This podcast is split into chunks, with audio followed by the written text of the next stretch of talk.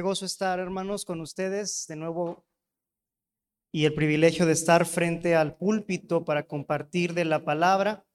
Es un deleite poder compartir con usted los dones que el Señor, el don que el Señor deposita en mi vida y es un deleite poder recibir de usted los dones que el Señor pone en la suya porque nos edificamos mutuamente. Y esta mañana hemos definido tener, eh, después de presentárselo al Señor y orar algunas semanas, claridad. Y creo que el Espíritu nos ha llevado a preparar y a poder exponer este pasaje esta mañana. No me pregunte por qué, pero creo que como iglesia necesitamos escuchar este mensaje. Y no es una acusación directa contra nadie y, póngase el cinturón porque realmente es uno de esos pasajes en la escritura que pasamos muy, muy a veces muy rápido, pero que es un pasaje que nos confronta bastante.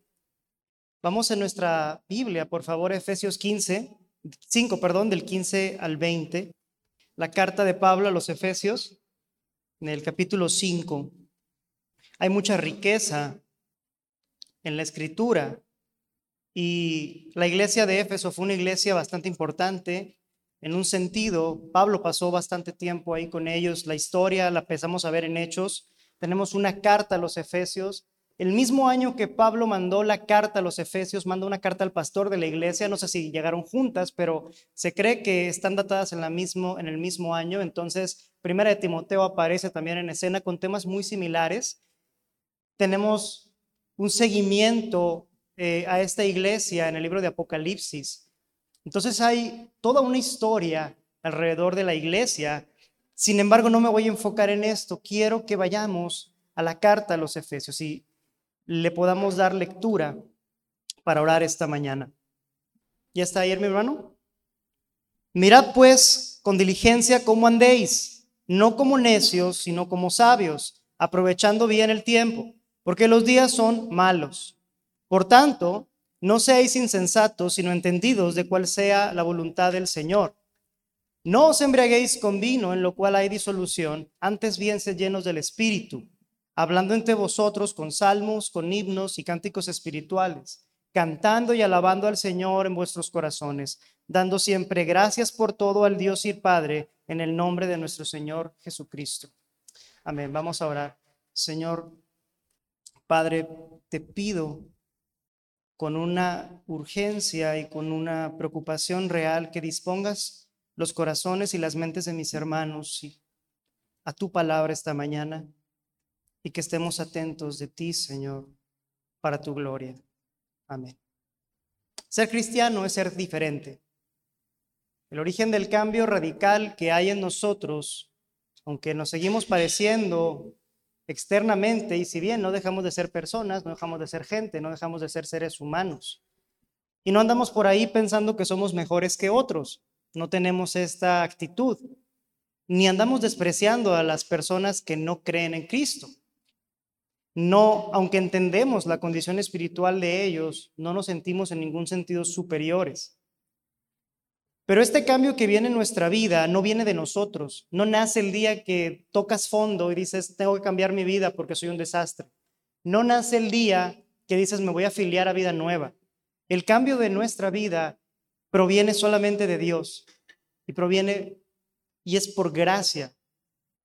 Pretendo, mis hermanos, abordar los pasajes que hemos leído con el objetivo de que usted pueda ver la manifestación externa de un creyente que anda en sabiduría.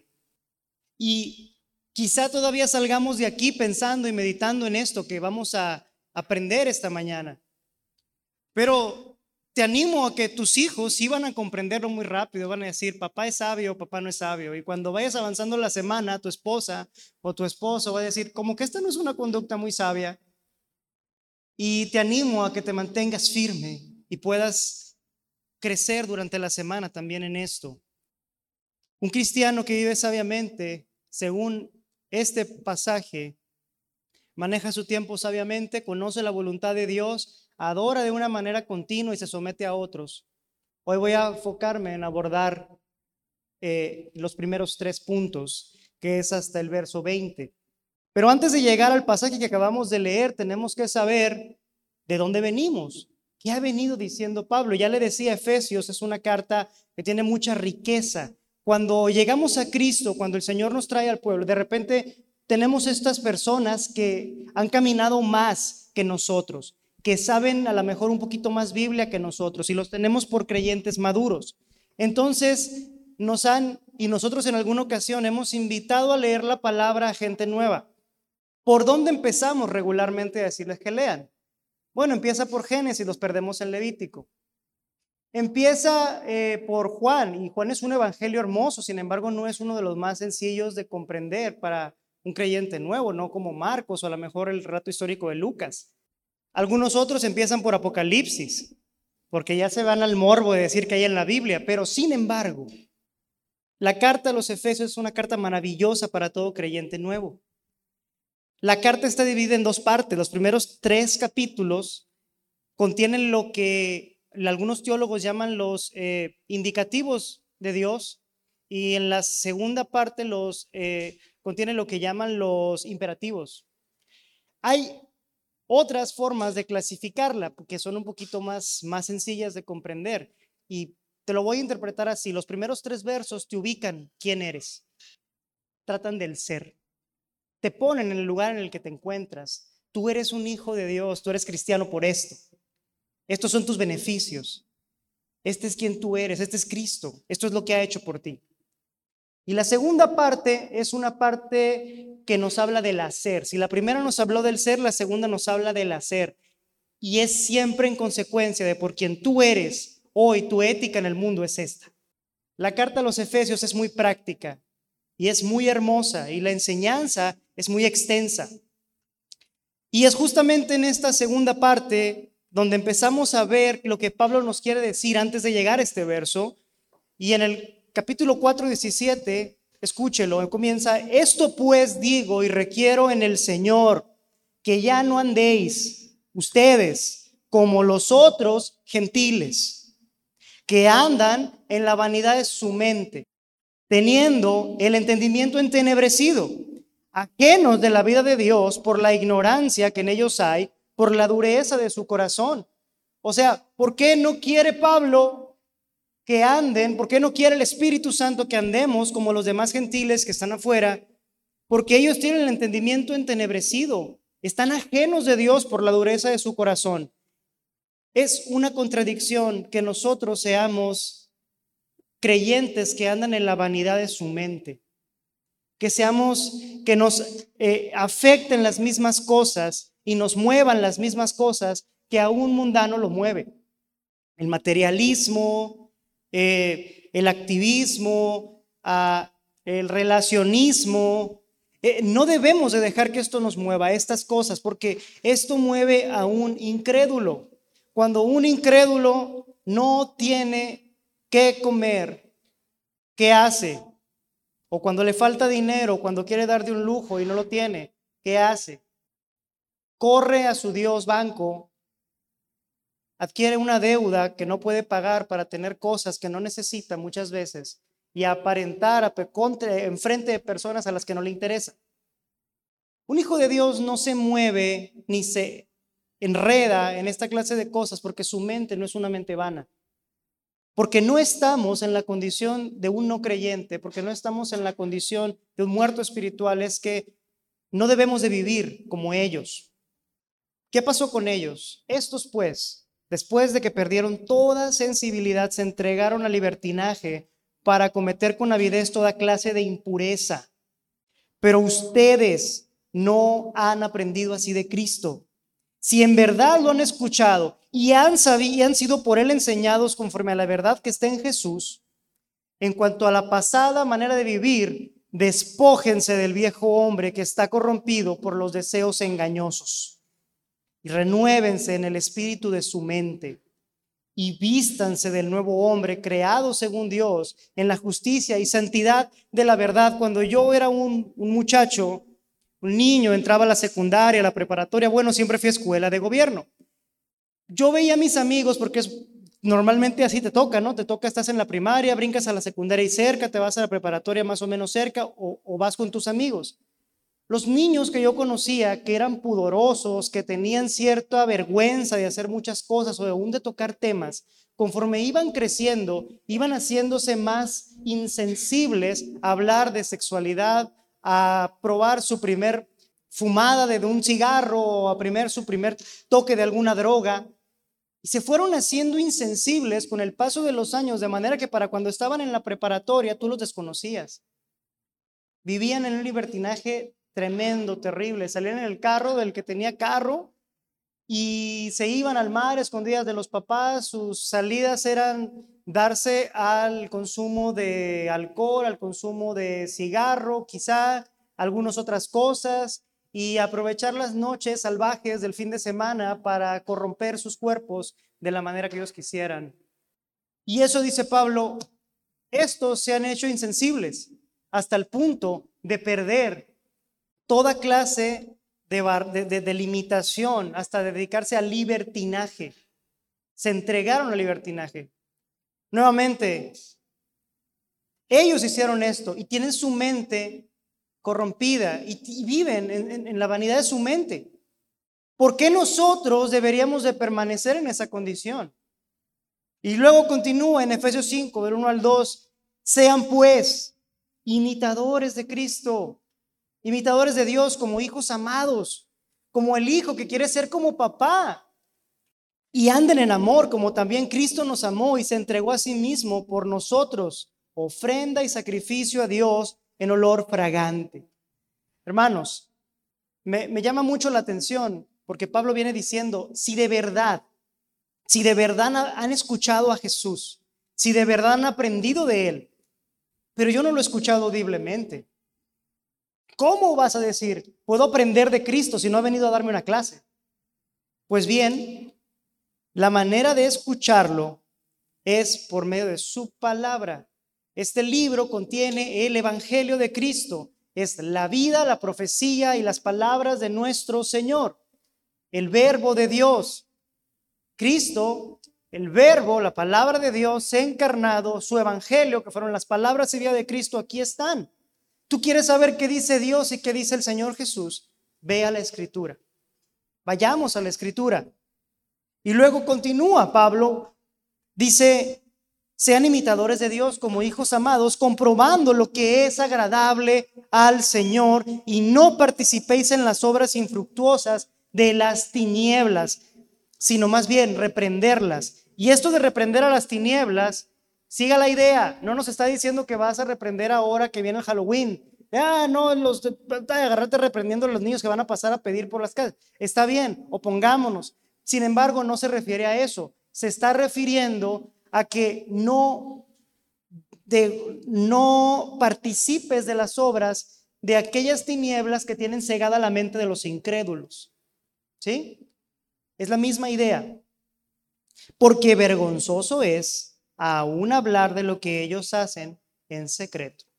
Y es cierto, hay cosas que yo he tenido amigos antes que ni aún en la confianza de los más cercanos decían, porque ellos decían, la verdad, me manché, me pasé de la raya.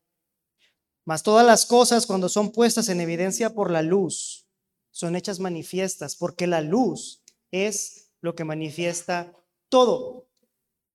Y porque la luz manifiesta todo lo que hagamos en secreto. Mirad pues con diligencia cómo andéis, no como necios, sino como sabios. Comprende la línea que Pablo ha tratado de decirnos para llegar a este pasaje. Entonces, pues, quiere decir por lo tanto. Por lo tanto, miren con diligencia. Mirar viene de una palabra que significa literalmente estar observando y figuradamente y que habla de considerar y poner manos a la obra. Y diligencia viene de una palabra que se traduce como cuidadosamente, como exactamente. Quiere decir con exactitud milimétrica, como aquel que está arreglando relojes. Así de exacto. Dice, no anden como necios, sino como sabios. Aquí la diferencia en el lenguaje original es una letra. Un prefijo. No anden como necios es asofos. Y sabios viene de una palabra que es sofos. ¿Por qué es importante esto? No para que se aprendan la palabra, sino porque ese prefijo a es sin.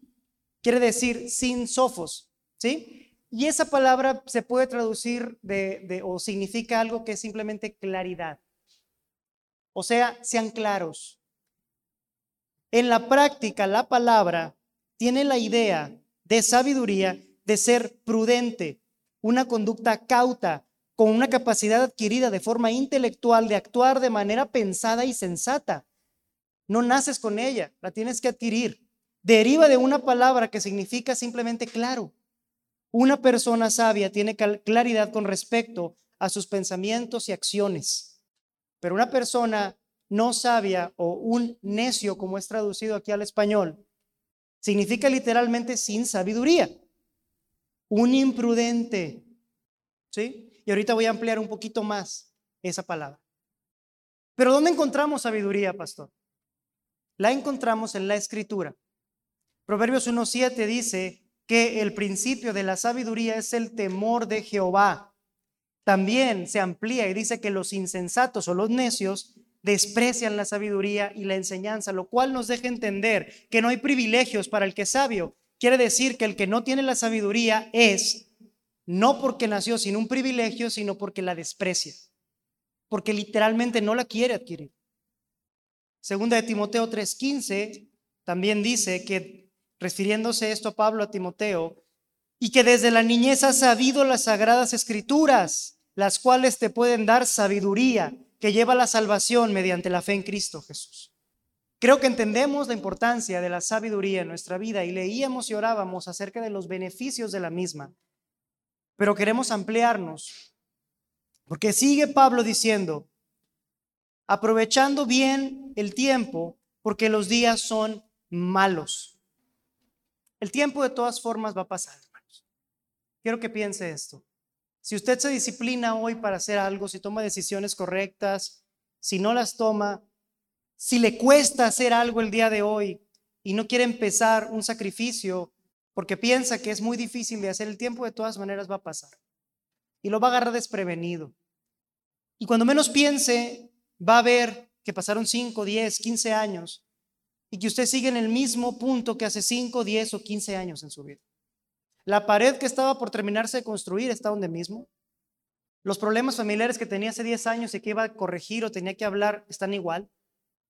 Su condición económica, laboral sigue siendo la misma. Y lo más triste, muy posiblemente su condición espiritual sea la misma o esté peor.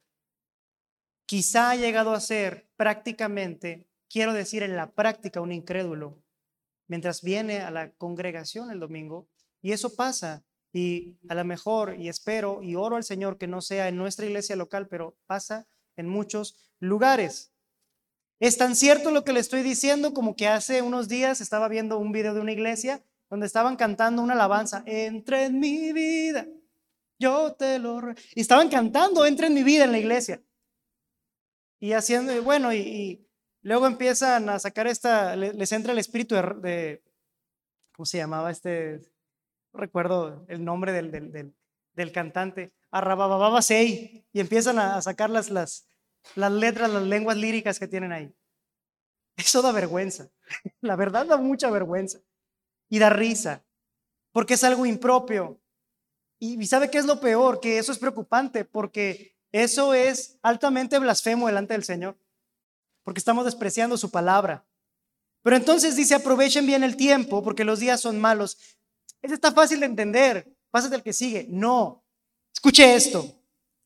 La idea de aprovechar literalmente es comprar hacia afuera se usa esta palabra en otra porción de la escritura, en Gálatas 3:13, cuando dice que Cristo nos redimió de la maldición de la ley. Literalmente como si hubiera llegado a una tienda, hubiera agarrado un producto, venga, lo compro, es mío y no lo voy a vender. Eso quiere decir la palabra exagorazo. Y esa palabra viene unida a la palabra tiempo, que no es tiempo del que mide el reloj. Esta palabra tiempo de aquí no es cronos, es kairos que significa en sentido figurado, uniendo la, palabra, rescatar de la pérdida o mejorar la oportunidad. Quiere decir, aprovechen las oportunidades del tiempo señalado, tómenlas del estante, sáquenlas para aprovecharlas. Esto es cada día. ¿Sí? Eso quiere decir, y luego dice porque los días son malos. Amén, los días son malos, pero realmente lo que este pasaje no dice es que hoy son malos. Ese son está escrito en un sentido progresivo, quiere decir que van siendo cada vez más. Es un presente progresivo. Eh, y luego está diciéndonos también, eh, eh, perdón, un presente indicativo. Y eso nos está diciendo que pasa de manera continua, repetitiva. Y esta palabra malos, para ampliarle, quiere decir que los días son cada vez más calamitosos, cada vez más propensos a que nos pasen cosas malas, cada vez más o cada vez peores. Iba bien la siembra, vino un huracán que se formó rápido, no nos iba a pegar, se metió, giró a 5 kilómetros por hora, ahogó las siembras de muchas personas. Les saldría más fácil haber sembrado en este momento, estar sembrando tilapia, ahí donde les dejó el, el charco. Y le tengo noticias, estas cosas van a seguir pasando y cada vez van a ser peores. Así que aquí el sentido es, porque los días son cada vez más calamitosos, aprende a aprovechar las oportunidades sabiamente. Aprende a tomarlas y hacerte de ellas para aprovecharlas. Por tanto, no sean, porque los días son cada vez peores, no sean insensatos, nuevamente necios, esto quiere decir, y ahora sí lo voy a emplear, es un prolongado, eh, este ser primero que nada, este seáis, está escrito en una manera que nos está diciendo no vayan siendo o no se vayan a llegar a hacer. Es como decir, no sean, pero nos está diciendo no vayan a convertirse en. ¿Sí? Entonces, no vayan a convertirse, no vayan a llegar a ser insensatos en este contexto no significa que, lleguemos, que seamos insensatos inmediatamente, sino que nos vayamos haciendo necios o insensatos con el paso del tiempo. Esta palabra insensato nuevamente viene de la palabra griega, la misma del necio, y en la práctica es un irrazonable o indocto. Es la conducta de alguien propiamente sin sentido. Es decir, por implicación es un estúpido, disculpe la palabra, que derivado de su locura llega a ser un imprudente un egoísta y moralmente o se porta, vive y se da los permisos que se da un incrédulo. Moralmente un incrédulo. Para resumir, está loco. Y entonces nos dice la escritura, si no sean entendidos en cuál sea la voluntad del Señor. Ahora hablemos del tiempo, porque es el primer indicativo eh, o el primer imperativo que aquí tenemos acerca de qué hacer manejar bien el tiempo, aprovechar las, oportunidades en el tiempo. Noticia, antes que nada, tenemos más tiempo que las generaciones pasadas. Nunca antes en el mundo la gente había dispuesto de tanta libertad de tiempo. El hecho de que tengas un coche, de que tengas un teléfono celular donde puedas administrar tareas, de que tengas en tu casa los electrodomésticos de los que dispones, simplemente el hecho de que puedas prender una estufa con gas y no tengas que ir a cortar leña, traer leña, prender leña, hacer la comida, estar apagando la leña, simplemente eso te da una cantidad de tiempo grandísima en el día. Sin embargo, por estadística se dice que somos quienes más lo desperdician. Y no se trata de estar haciendo más cosas, porque hemos caído en el error de pensar que este tiempo que tenemos extra nos va a servir para hacer más cosas, llenarnos de más compromisos, porque el activismo no es sabiduría.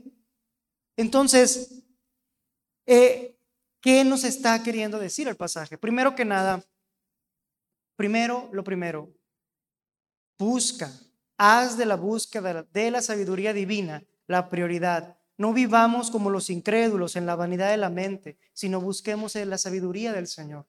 Que sea la sabiduría de Dios la que llene nuestra mente, la que nos sature. Cuando, eh, cuando predicaba acerca del crecimiento del creyente, y acerca de que era como estar construyendo una, una pared.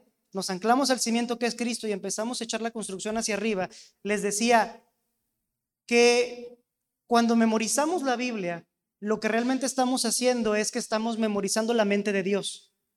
Eso quiere decir que cuando nosotros tengamos una situación en la vida de frente, difícil, compleja, no vamos a correr como gallinas sin cabeza, no sabiendo qué vamos a hacer. No vamos a pasar eh, en ansiedad y angustia horas eh, y llanto incluso, pidiéndole consejo a todos los vecinos, molestando al pastor a la una de la mañana con un problema de tres semanas, para poder tener una respuesta a un problema que ya nos está agobiando. Porque la mente de Dios va a estar dentro de nuestra mente y entonces nosotros vamos a saber qué decisión tomar. Aunque la condición en específico que la que queremos decidir no esté escrita hacia acá. No sé si me estoy explicando. ¿Compro o no compro el terreno? ¿Qué dice la Biblia comprar terrenos? Entonces vas a decir, oh, pues eh, está medio, medio complicado porque no dice mucho. Sí hay referencias a comprar terrenos, pero no, no, dice mucho. Eh, ¿Pongo o no pongo mi puesto de tacos? Pues no dice la Biblia mucho de poner un puesto de tacos. Fulanito me quiere demandar, ¿qué voy a hacer? Entonces, usted a lo mejor no va a encontrar así tal cual la situación que está viviendo, pero va a encontrar toda la sabiduría de Dios. Y yo le aseguro que para cada una de las cosas que acabo de mencionar hay un montón de sabiduría al respecto para poner en práctica. Y esos son ejemplos que se me acaban de ocurrir. Pero mis hermanos, usen bien el tiempo, administren su día para la gloria de Dios, no te satures de demasiadas cosas demasiados compromisos, no quemes de forma intrascendente el tiempo. Es tu recurso no renovable más valioso. Es que lo gasto en personas. No, te la llevas saliendo. Pues que mis hijos también están ahí conmigo en la reunión. Le estás quitando tiempo de calidad a tu familia por dárselo a otras personas que a lo mejor también quieres. Pero es una tontería, mi hermano. No te estoy juzgando, pero no quemes el tiempo de manera intrascendente. Hay cosas que hacemos eh, la hora que le dedicamos al día a ver la serie en el Netflix, es una pérdida de tiempo. Pero es que me estoy relajando. Es que estoy muy cansado, es que tú no entiendes. Bueno, el tiempo que perdemos eh, navegando por redes sociales también es una pérdida de tiempo. Si empezáramos a coleccionar esos minutos, juntarlos y ponernos a trabajar, nos diéramos cuenta que vamos a encontrar mayores oportunidades las cuales podemos disponer en el momento. Y ese es el corazón de la escritura en este sentido. Cuida de tu alma y cuerpo mediante disciplinas que evitarán que tú mismo mides tu salud, que tú la mines y que puedas perder tu vida anticipadamente. La manera en la que hoy no estás utilizando tu tiempo, las millas que no estás caminando, las flexiones que no estás haciendo, ¿sí? el ejercicio que no estás realizando, puede ser el causante de que te mueras de un infarto o de un problema de este tipo dentro de 30 años o 20 años. Quizás sea cuando estés más eh, sirviendo de manera más efectivamente al Señor y tú vas a minar tu ministerio y vas a minar tu vida y vas a dejar a tu familia desprotegida y sola por culpa de que hoy no estás cuidando tu propia salud. De manera que cuida de tu alma, pasa tiempo en silencio. Necesitamos tiempo en silencio, pero no estamos acostumbrados a meditar ni a tenerlo. Pero ¿qué hacemos en la mañana? Bueno, despertamos y dedicamos ese tiempo a otra cosa. Y generalmente es dar un repaso por redes sociales. Bueno, haz el switch, cambia la forma en la que utilizas el tiempo. Porque todo esto, y te repito, es el corazón de la escritura al respecto de que podamos ser sabios en cómo utilizamos el tiempo. Todo esto va a permitir que tú tengas un, ojo más, una vista más afilada para poder aprovechar las oportunidades. Y ese es el otro punto o recomendación. Aprovecha las oportunidades, toma riesgos con precaución. Usa tu trabajo, tus finanzas y tu tiempo para que obtengas de ellos más tiempo. Eclesiastés capítulo 11 es un, es un capítulo del libro que también regularmente pasamos muy, muy rápido, pero que nos habla acerca de este tema de las oportunidades y del manejo sabio del tiempo. Eclesiastés 11 eh, en ocasiones lo vamos interpretando versículo a versículo y no lo logramos conectar porque está escrito de una manera metafórica. Por lo menos del capítulo 1 al capítulo 4 es metafórico. Digo, del, versículo 1 al 4 del capítulo 11 es, está en un sentido muy metafórico, o sea, que le tenemos que entender. Ya cuando leemos el 5 y el 6, entonces ya vamos viendo que es un poquito más directo. Entonces, permítame compartirle lo que dice la escritura en Eclesiastés acerca del manejo sabio de las oportunidades o el aprovechamiento de las oportunidades en los días malos. Echa tu pan sobre las aguas, porque después de muchos días lo hallarás. Reparte a siete y a una ocho, porque no sabes el mal que vendrá sobre la tierra. Si las nubes se llenan de agua, sobre la tierra la derramarán, y si el árbol cae al sur o al norte, en el lugar donde caiga, allí se quedará. El que al viento observa, no sembrará, y el que mira las nubes, no cegará. Así como no sabes cuál es el camino del viento, o cómo crecen los huesos en el vientre de la mujer encinta, así también ignoras la obra de Dios, el cual hace todas las cosas. Por la mañana siembra tu semilla y a la tarde no dejes reposar tu mano porque no sabes cuál es lo mejor, si esto o aquello, o si lo uno y lo otro es igualmente bueno. Suave ciertamente es la luz y agradable a los ojos ver el sol, pero aunque un hombre viva muchos años y en todos tenga gozo, acuérdate sin embargo que los días de la oscuridad serán muchos y que todo el porvenir es vanidad. Entonces, ¿qué es eso del árbol que se cayó y del viento que vino y del pan que estuvo en el agua y no se echó a perder? Entonces tengo que dar un poquito de historia para que usted entienda qué la escritura quiere decir aquí con respecto a esto. Los egipcios sobre todo tenían una forma de sembrar donde ellos aventaban a las corrientes un poco crecidas del río las semillas. Un, sembrar por voleo, ¿no? Aventaban la semilla. Conforme la semilla caía, se asentaba en la tierra lodosa del río y cuando bajaba la creciente o cuando bajaba la corriente del río en las temporadas bajas de lluvias, entonces la semilla quedaba sembrada y quedaba, y quedaba con bastante humedad, con bastante agua. Entonces, ahí era donde se daba o se llevaba a cabo la, cosecha, donde empezaba a crecer, ¿verdad? Entonces, cuando, cuando los egipcios hacían este proceso, tomando su grano para sembrarlo, su semilla para sembrarla, no podían tener un control de cuánta iba a ser llevada por la corriente. Tenían que correr el riesgo. Pero si no sembraban, si decían, bueno, tengo dos opciones, voy y tiro la semilla y me arriesgo, o me como el grano ahorita, lo que tengo, la muelo, veo qué hago con ella, me lo como ahorita, o voy y lo, lo, siembro para el futuro. Como no tenían seguridad, podían tomar cualquiera de las dos decisiones. Sin embargo, vemos que lo hacían de esta manera, iban y sembraban. Entonces ellos sembraban y por eso es que dice, echa tu pan al agua. No quiere, yo, yo te invito a que agarres un pan blanco integral y vayas y lo pongas en el agua a ver si lo hayas después de muchos días. Ahora el detalle es que muchas veces no entendemos el pasaje.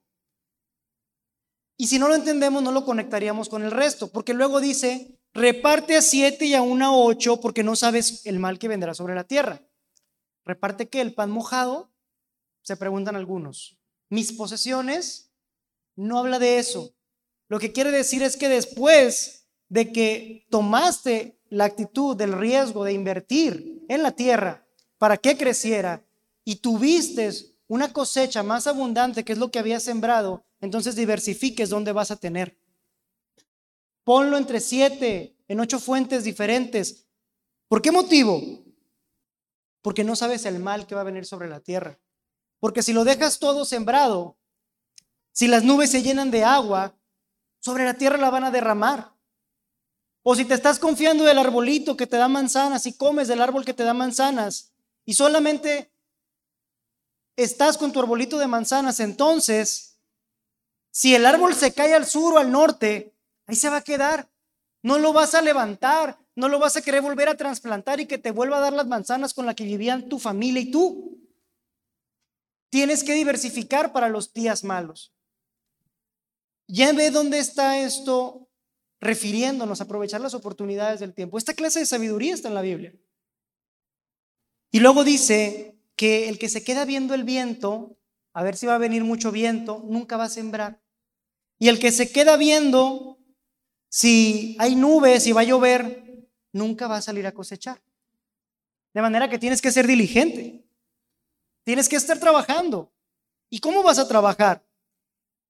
Pues mira, como no sabes cuál es el camino del viento, pero tampoco sabes, salvo un par de hermanos, quizá aquí tengan un conocimiento acerca de cómo se forman los niños en el vientre, los demás pudiéramos estar ignorantes al respecto.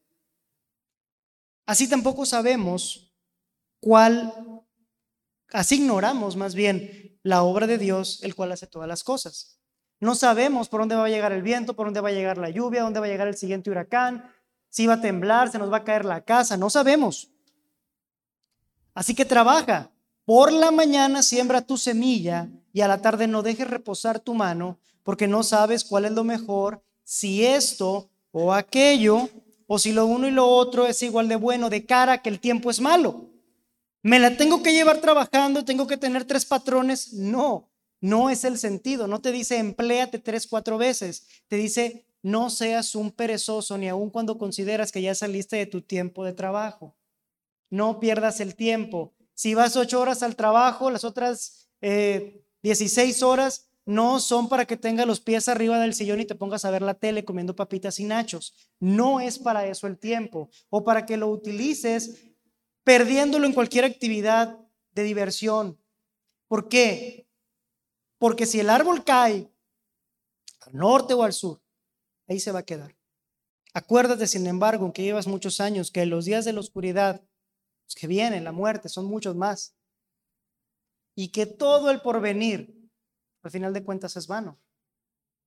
Y que tenemos que buscar entonces nuestra satisfacción y nuestra plenitud no en las cosas materiales, sino en la sabiduría de Dios.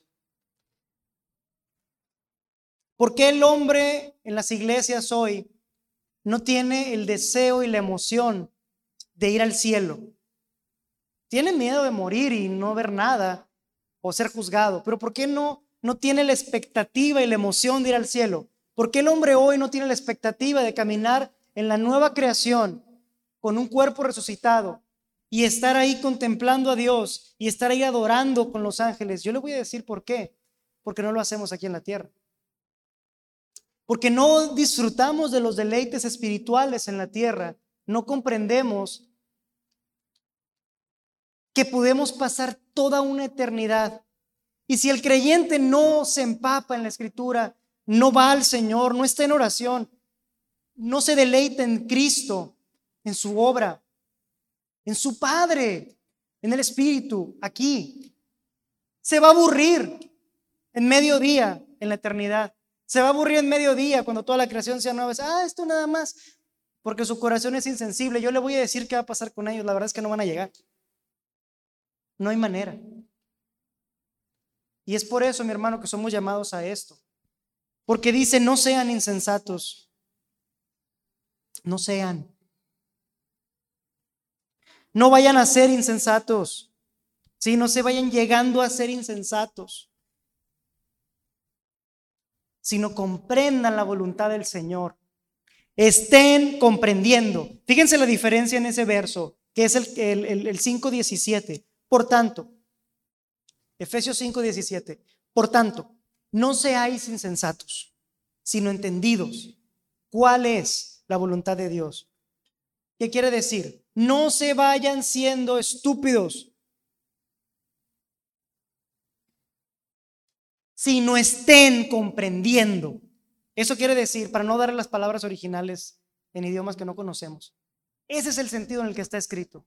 No se vayan siendo ignorantes, sino estén activamente hoy comprendiendo cuál sea la voluntad de Dios, o sea, cuáles son las cosas que al Señor le agrada y que le dan placer. Entonces, esta es una ordenanza también.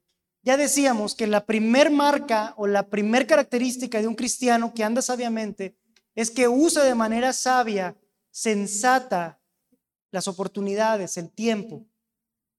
Y la segunda cosa que Pablo nos dice, que el Espíritu Santo nos dice por pluma de Pablo para nuestra vida es, la segunda cosa que un cristiano sabio hace es conocer la voluntad de Dios y hacer lo que a Dios le agrada.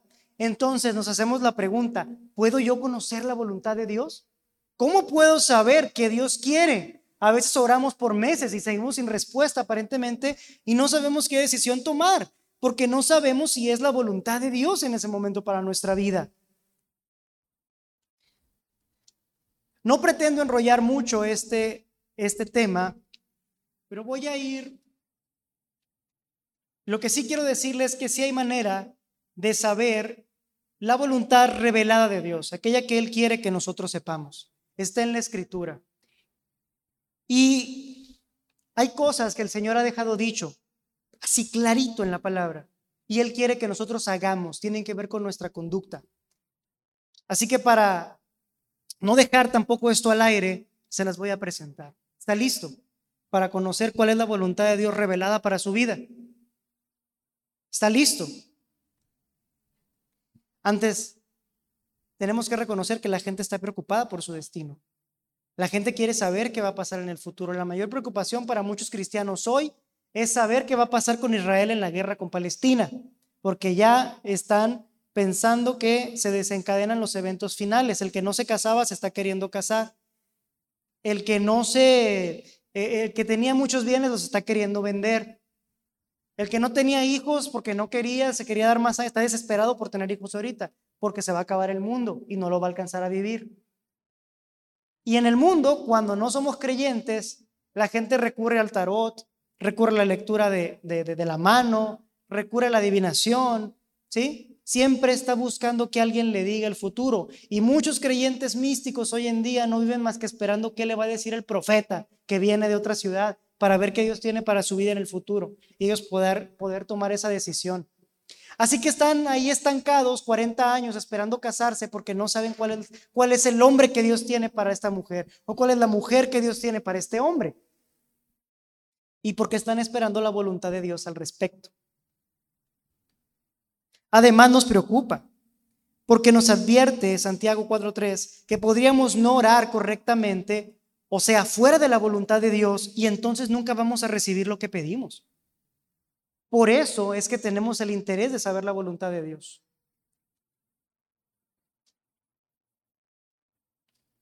Pero antes, otra vez, qué largas, ¿no? Pero antes, empecemos entendiendo una cosa. La voluntad del Espíritu de Dios compite contra la voluntad de nuestra carne están en contra, son contrarias. Gálatas 5 17, porque el deseo de la carne es contra el espíritu y el del espíritu es contra la carne y estos se oponen entre sí para que no hagáis lo que quisierais. Así que mis hermanos, poder hacer la voluntad de Dios, lo primero que va a requerir es que mortifiquemos nuestros deseos propios, lo que nos da placer a nosotros, nuestras emociones, nuestra carne. Dios tiene una voluntad para nuestra vida con respecto a lo que hagamos. Número uno, Dios quiere que usted se salve. Dios quiere que nosotros seamos salvos. Segunda de Pedro 3.9 dice que su voluntad es que procedamos al arrepentimiento. El hecho de que Dios no ha ejecutado su juicio aún contra el mundo es porque es paciente. Y todavía el número total de los que han de ser salvos no se ha completado. Si usted por el contrario todavía no se arrepiente, no ha sido salvo, si no ha confesado a Jesús como su Señor y Salvador, entonces hay una sola voluntad para su vida, dice el pastor John MacArthur. Dios quiere que usted perezca para siempre en el infierno eterno. Eso es todo. El resto no importa.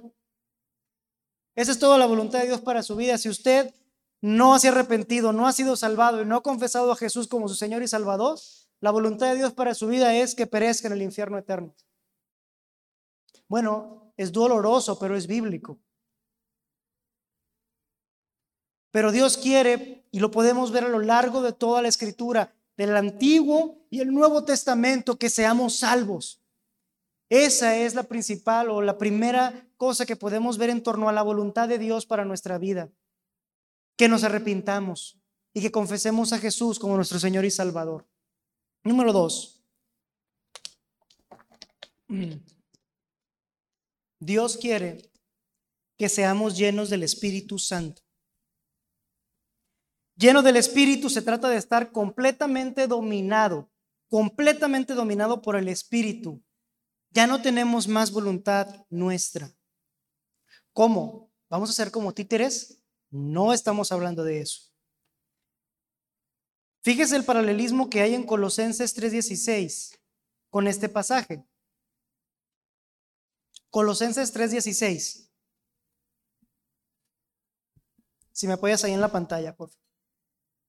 Dice, la palabra de Cristo habita en vosotros en abundancia, en toda sabiduría, enseñándonos y exhortando los unos a los otros con salmos e himnos y canciones espirituales, con gracia, cantando al Señor en vuestros corazones.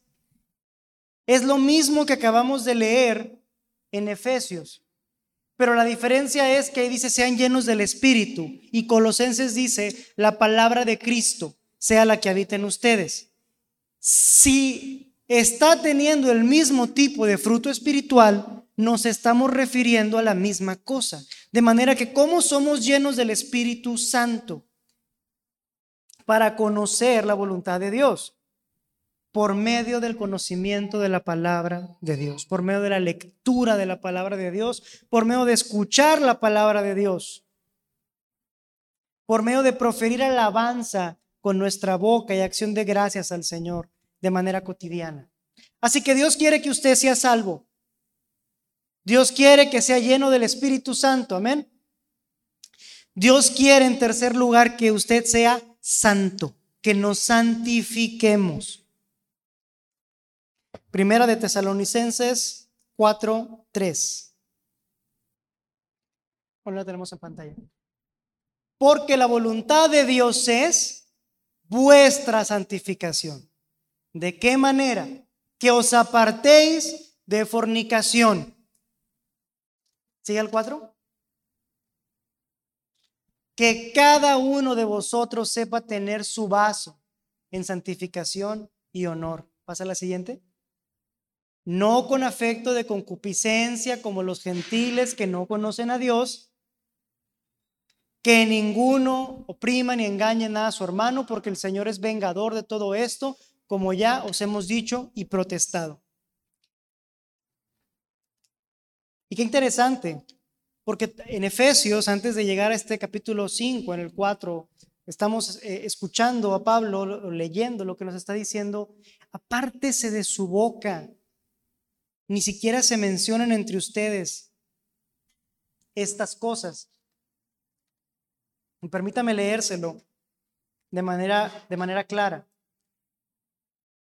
Dice que por lo tal, en el 5.25, se renueven el espíritu de su mente y se vistan del nuevo hombre creado a semejanza de Dios en justicia y santidad de verdad. Desechen la mentira hablen verdad, porque somos miembros los unos de los otros. Airaos, pero no pequéis, dice. No se ponga el sol sobre vuestro enojo. Y bueno, vemos durante o mientras estamos creciendo en nuestro, en nuestro aprendizaje de la escritura, que debería desaparecer de nuestra boca todo tipo de doble sentido también. Entonces, todo tipo de, de, respuesta astuta, pensando en todas las posibilidades e interpretando de manera, con, con, cosas que son impropias, debería estar desapareciendo de nuestra, de nuestra boca también. Porque eso también es en contra de la voluntad de Dios, sino que hablemos verdad. Bien, así que la gente pagana alrededor nuestro vive según la lujuria de su mente, viven como incrédulos, se manejan de acuerdo a su propia voluntad y esa no es la voluntad de Dios para nosotros. Dios quiere que no seamos transgresores de nuestros hermanos, que nunca busquemos obtener una ventaja sexual del otro, ni siquiera de tu esposo o tu esposa, porque eso está defraudando la virtud del, del sexo en la otra persona. Así que eso está por fuera de la voluntad de Dios. El Señor se refiere, y hoy es la palabra, dice, creo que se estén santificando, que viven una vida apartada, no como el mundo, sino como, sino una vida para Dios, de acuerdo a como el Señor quiere que vivamos. En cuarto lugar, Dios quiere que sea sumiso. Primera de Pedro 2 nos llama a, o nos indica, o nos invita a someternos, o nos manda que nos sometamos a las instituciones humanas designadas por Dios para nuestro bien, como el gobierno, la iglesia, el orden familiar, porque así manifestamos su gloria al mundo siendo ciudadanos de bien. Y esa es una verdad. En quinto lugar, Dios desea que no tengamos miedo de padecer y que de hecho padezcamos, suframos, ¿sí? Físicamente, emocionalmente, de todo tipo de padecimiento con gozo porque cuando vivimos como Dios quiere, vamos a chocar con la gente alrededor. Y ahí va a empezar la persecución. Van a empezar a hablar de ti, van a empezar a, ponerte en tu trabajo situaciones en las que te van a querer inculpar de cosas que no hiciste, solamente por mantenerte viviendo una vida como al Señor le agrada. ¿Qué es lo que sucede? Ah, nos vamos a juntar para ir a tomar. Y él, tú no quieres ir a ese ambiente. Tú sabes lo que hay ahí, saliste de ahí, hay drogas, hay alcohol, eh, hay infidelidad, tú no quieres estar ahí. Y tú has nacido de nuevo, el Señor te ha regenerado. No vas. Pero si antes ibas, ah, ahora no quieres el hermano y bla, bla, te están lavando la cabeza en la iglesia, etcétera. Porque no es cierto que te respetan. Y ahí empiezan los problemas. Después resulta que estás en el trabajo metido en una mentira, en un cuadro que te pusieron y está corriendo un riesgo tu propio empleo por culpa de que te están inculpando porque ya no les caes bien. Así que simplemente viviendo como el Señor quiere que vivamos, santificándonos, vamos a empezar a chocar con el mundo y la persecución va a empezar. ¿Qué hay de aquel creyente que dice, no, es que yo así me llevo bien de puro saludo, pero nunca voy a comentarles que soy cristiano, no, no voy a tocar el tema de la Biblia porque pues, eh, ¿para qué me meto en problemas? No seas cobarde, la voluntad de Dios es que sufras si es necesario por, por ser íntegro, por mantenerte con integridad. Los cristianos hoy ceden porque no quieren padecer, se callan y aceptan el modelo, aceptan las conversaciones alrededor y se ríen nada más en silencio. Y las actitudes del mundo para no desencajar de esta manera, ellos creen que evitan la persecución. Sin embargo, están actuando en contra de la voluntad de nuestro Dios. Así que Dios quiere que seas salvo, que estés lleno del Espíritu, que te santifiques, que seas sumiso, que no temas padecer. Y Dios desea, quiere, la voluntad de Dios es que no seas transigente con la verdad, que no seas livianito con la verdad, que no negocies con la verdad de la escritura. Muchos se aferran a una verdad bíblica sin la Biblia visten a la verdad con la cultura porque piensan que así van a ganar a la, a la cultura. Pero la verdad es que se han alejado de Dios. De esta manera están violando la verdad, la avientan por la borda como de un barco, lo que es transigencia, comenta el pastor John MacArthur. Y en séptimo lugar, Dios desea que lo adores y que seas agradecido en todo. Así que le recapitulo. La voluntad de Dios para tu vida y mi vida es que seamos salvos, llenos del Espíritu, santificado, sumiso, transigente con la verdad y que no vas a desobedecer y que seas agradecido en todo, aceptando todo lo que te pasa, porque sabes que todo lo que te sucede opera para bien en tu vida, como dice Romanos 8:28, y sabemos que para los que aman a Dios, todas las cosas cooperan para bien, esto es, para los que son llamados conforme a su propósito.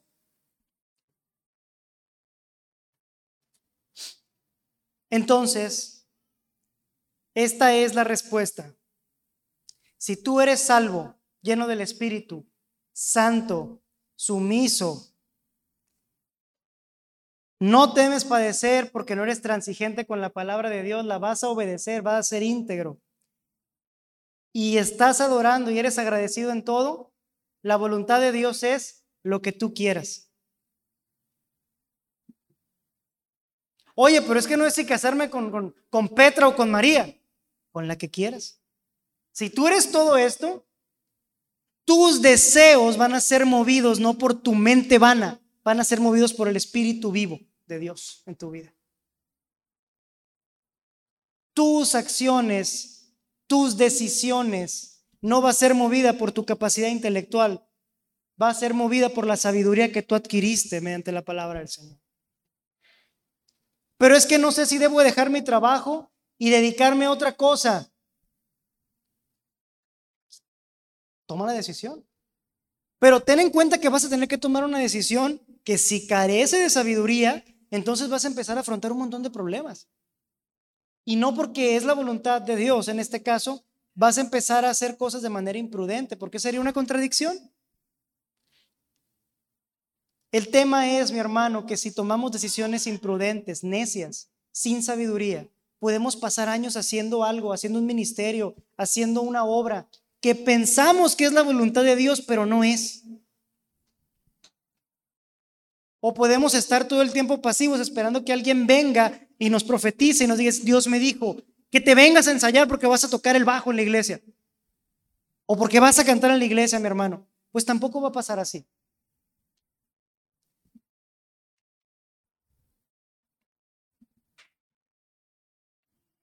¿Cómo estamos en tiempo? Tenemos un poquito todavía. Y entonces Pablo dice, no os embriaguéis con vino, en lo cual hay disolución. Antes bien, sean llenos del Espíritu. No, no pretendo detenerme a hablar del vino. Nada más voy a comentar, en la mañana escuchaba, regularmente escucho las noticias de salida del, del trabajo por las mañanas y ahora en la mañana escuchaba, en lugar de noticias, había un programa de Alcohólicos Anónimos. Y me gustó mucho la definición de ellos del alcoholismo. Ellos dicen, el alcoholismo es la pérdida de la libertad frente al alcohol.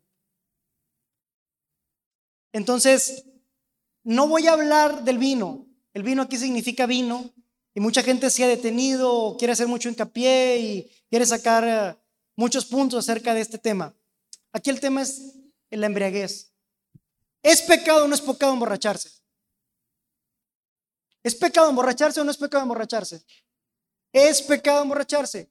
El mandato es no te embriagues con vino, en el cual hay libertinaje.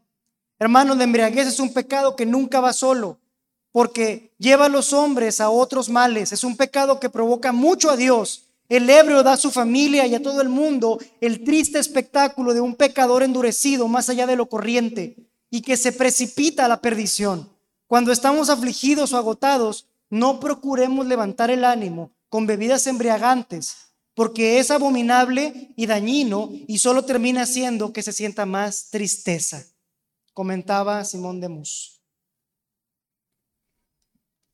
Disolución es literalmente libertinaje, desinhibición, la misma que provoca el alcohol, las drogas, otras sustancias, se convierten al hombre un espectáculo público vergonzoso, denigrante condición a la que no se le permite ningún creyente, a ningún hijo de Dios en la que se encuentre. El tiempo presente del verbo, llenos del Espíritu, sed llenos, está en una voz pasiva, lo que quiere decir que tú no te estás buscando llenar del Espíritu. Quiere decir literalmente déjate llenar. Déjate llenar por el Espíritu. Así que no te embriagues con vino. No des tu mente a perderse temporalmente, anestesiado para olvidar tus males por cualquier sustancia. Déjate llenar por el Espíritu. ¿Y cómo se manifiesta esta llenura? Hablando entre ustedes con salmos, con himnos y cánticos espirituales, cantando y alabando al Señor en vuestros corazones. La adoración se ofrece solo. Sin embargo, hay una dimensión humana de adoración corporativa, ya que las personas adoran juntas e interactúan juntas en adoración. Y es bíblico y, y entendemos que de alguna manera cuando adoramos en comunidad, estamos siendo partícipes al mismo tiempo de la adoración celestial.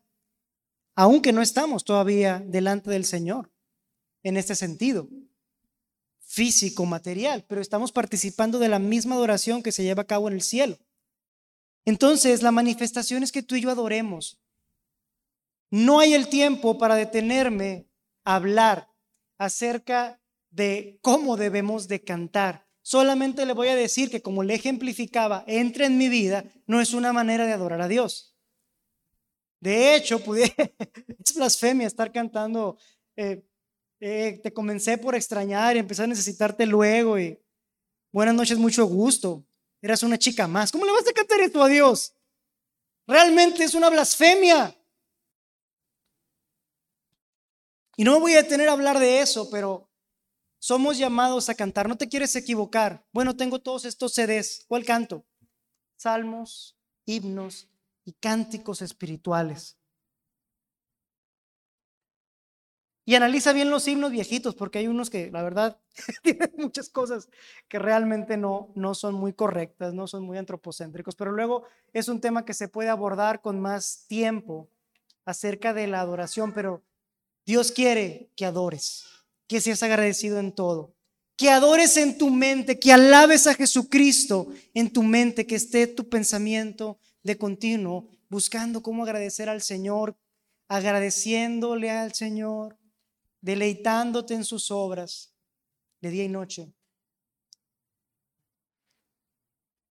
Y es muy interesante el uso que Pablo da aquí. Se lleno del Espíritu para que des gracias al Dios y Padre por medio de Jesucristo. Tenemos las tres personas de la Trinidad operando de una manera específica dentro de este pasaje.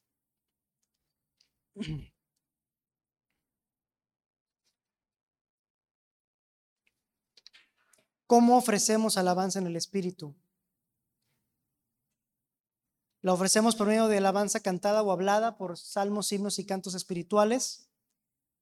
Los salmos se dirigen a Dios, a los miembros de la congregación y al adorador mismo y fueron inspirados por el Espíritu de una forma en la que Dios le agrada.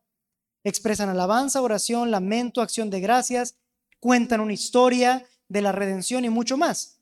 Por medio de ellos derramamos de manera sincera y sensible nuestros afectos a Dios. Ofrecemos oración en un contexto de adoración. Cuando oramos adorando al Señor y reconociendo quién es, agradeciéndole. Cuando leemos o al leer la escritura y exponerla, este es un elemento integral de la adoración. Que la congregación participe y cuando compartimos con regularidad la cena del Señor. Hermano, ¿cómo aplicamos este pasaje a nuestra vida? Permítame leérselo a la luz de la interpretación y no que yo esté reinterpretando, sino permítame parafrasearlo. Y que no sea aplicado. Porque hemos sido llamados y comprados a precio de sangre. Porque hemos aprendido de Cristo que toda verdad se encuentra en Jesús. Porque todo lo que hagamos quedará tarde o temprano expuesto por la luz de Dios. Entonces, examinemos cuidadosamente cómo andamos y nos portamos. Cuidando que no nos falte sabiduría como a los necios, sino de manera sabia aprovechando bien las oportunidades que Dios nos pone. Porque cada día es progresivamente peor que el anterior y las cosas no van a mejorar en el futuro. Justamente por esto, no vayamos haciéndonos estúpidos, sino entendidos en las cosas que el Señor desea y le agradan. Y no nos refugiemos en el alcohol, las drogas u otro tipo de placeres que van a funcionar como anestésicos emocionales, en los que no hay más que libertinaje. sino que dejémonos diariamente llenar del Espíritu de Dios. Porque cantamos o para que cantemos y adoremos con libertad en lo profundo de nuestra mente y en altavoz en compañía de nuestros hermanos para que nos edifiquemos mutuamente, dando gracias abundantemente a Dios el Padre en el nombre de nuestro Señor Jesucristo, por todas sus misericordias que son nuevas cada mañana para con nosotros y porque todas las cosas tenemos la certeza nos ayudan para bien. Concluimos. Hermanos, la palabra de Dios que es predicada siempre demanda una respuesta inmediata. Siempre. ¿De quién la escucha? Esta semana el reto es que debemos de procurar con diligencia ir a la escritura, escudriñarla, leerla, interpretarla, memorizarla, grabarla en nuestro, en nuestro corazón, entenderla y que vayamos buscando sabiduría con respecto al manejo de nuestro tiempo, al conocimiento personal de Dios y de su voluntad y a cómo hemos de aprovechar las oportunidades que Dios nos va poniendo y nos va disponiendo cada día. Perdón.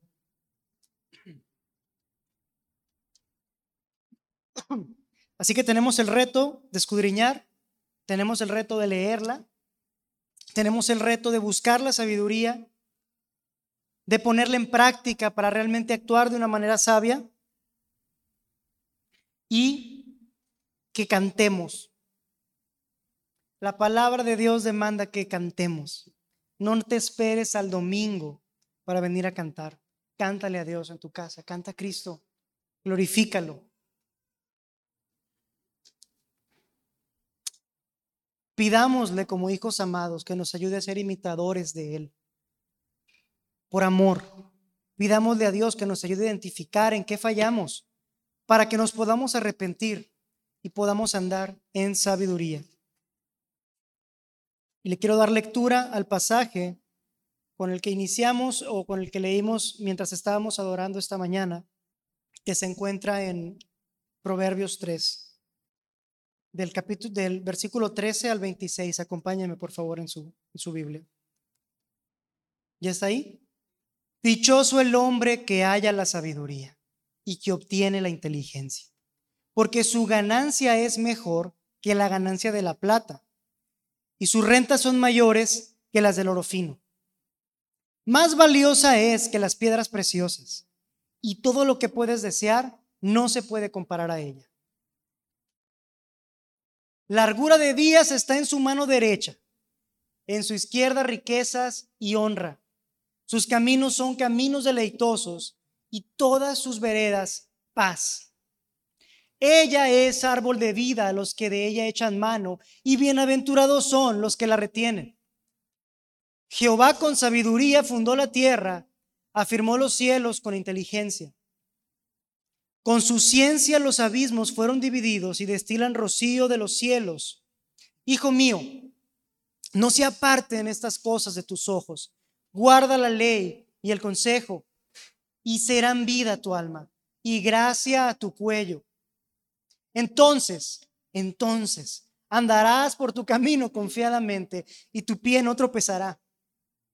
Cuando te acuestes, no tendrás temor, sino que te acostarás y tu sueño será grato. No tendrás temor de pavor repentino, ni de la ruina de los impíos cuando viniere, porque Jehová será tu confianza, y él preservará tu pie de quedar preso.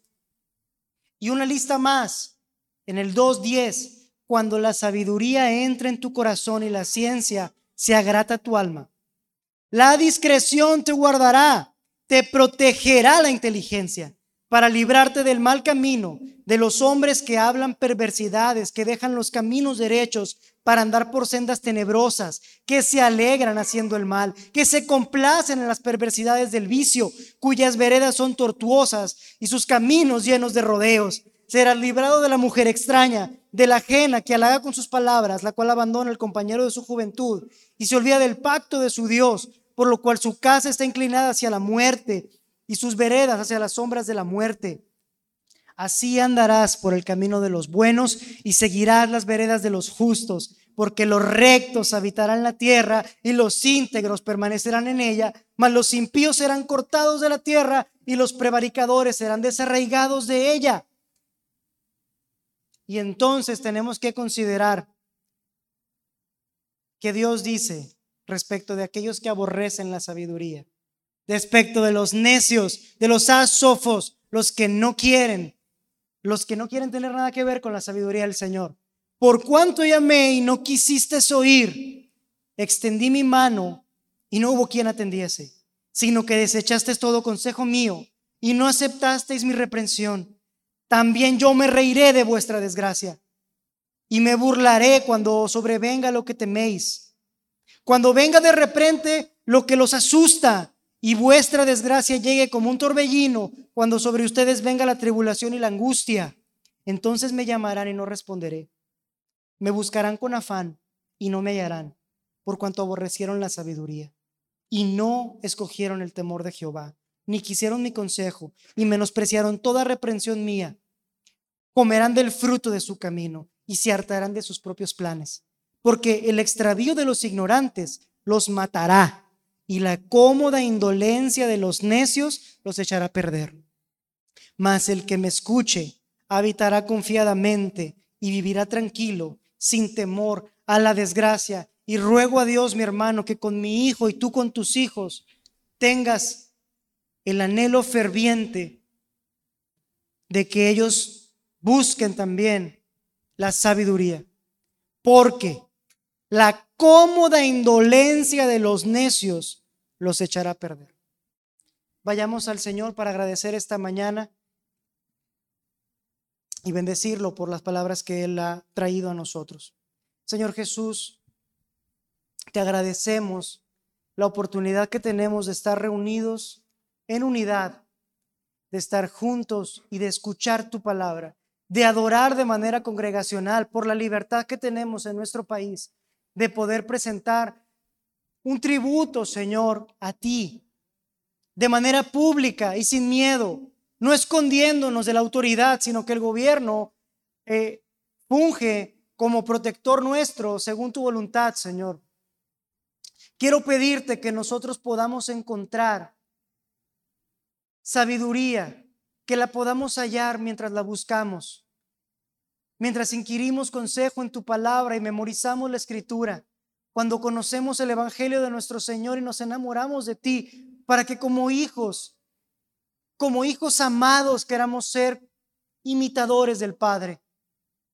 Esta, esta mañana, Señor, te quiero agradecer porque no nos has dejado solos, porque no nos has dejado huérfanos, porque tu palabra, Señor, ha sido predicada con libertad te quiero pedir perdón por cuantas veces me he presentado delante de ti de manera indigna, teniendo todo a mi favor, Señor.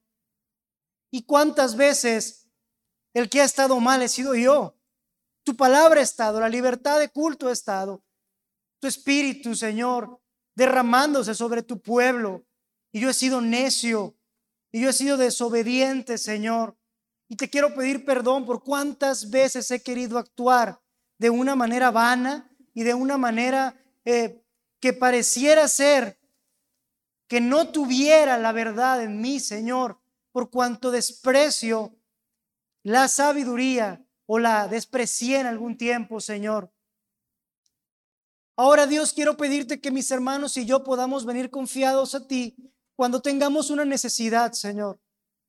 Y te quiero pedir, Padre, que nos escuches, que podamos hacerla nuestras oraciones en adoración, Señor, y que podamos hacer nuestras oraciones en medio de tu voluntad. Y que podamos tener respuesta, Señor, tuya y la certeza, porque tenemos fe, Señor, y creemos que hay un Dios galardonador de los que le buscan, Señor. Nos acercamos confiadamente y pedimos a ti por cada necesidad que tenemos, Dios. Sé con mis hermanos enfermos, sé con mis hermanos que están débiles el día de hoy. Sé con aquellos que están pasando por un momento duro de su vida. Sé por aquellos, Señor, que están enfrentando decisiones difíciles. Señor, que sean seducidos por tu espíritu a venir a tus pies y buscarte de todo su corazón, Señor, y entregarse a ti, al estudio y al aprendizaje, al escudriñar la escritura, para que se llenen de ti, Señor. Te ruego que ellos puedan entender tu voluntad y puedan actuar de una manera sabia, Señor, y no sean o vayan siendo acabados por sus propias decisiones insensatas. Te pido, Señor, que seamos un pueblo sabio, un pueblo entendido en ti, entendido en tus caminos para tu gloria, Señor. No nos queremos engrandecer nosotros, no queremos hablar cosas que otros no entiendan nada más para quedar bien, Señor. No lo hacemos por nosotros, buscamos aprovechar el tiempo. Te pido sea nuestra motivación, aprovechar cada momento para tu gloria, aprovechar cada oportunidad para tu gloria, Señor. Conocer tu voluntad para glorificarte, Cristo, para corresponder, Señor, de una manera que no podemos a nuestra fuerza, pero al amor que tú nos has dado como hijos amados, buscando ser imitadores, imitadores tuyos. Te lo pido porque soy débil y porque te necesito. Esta mañana, en el nombre de Cristo Jesús. Amén.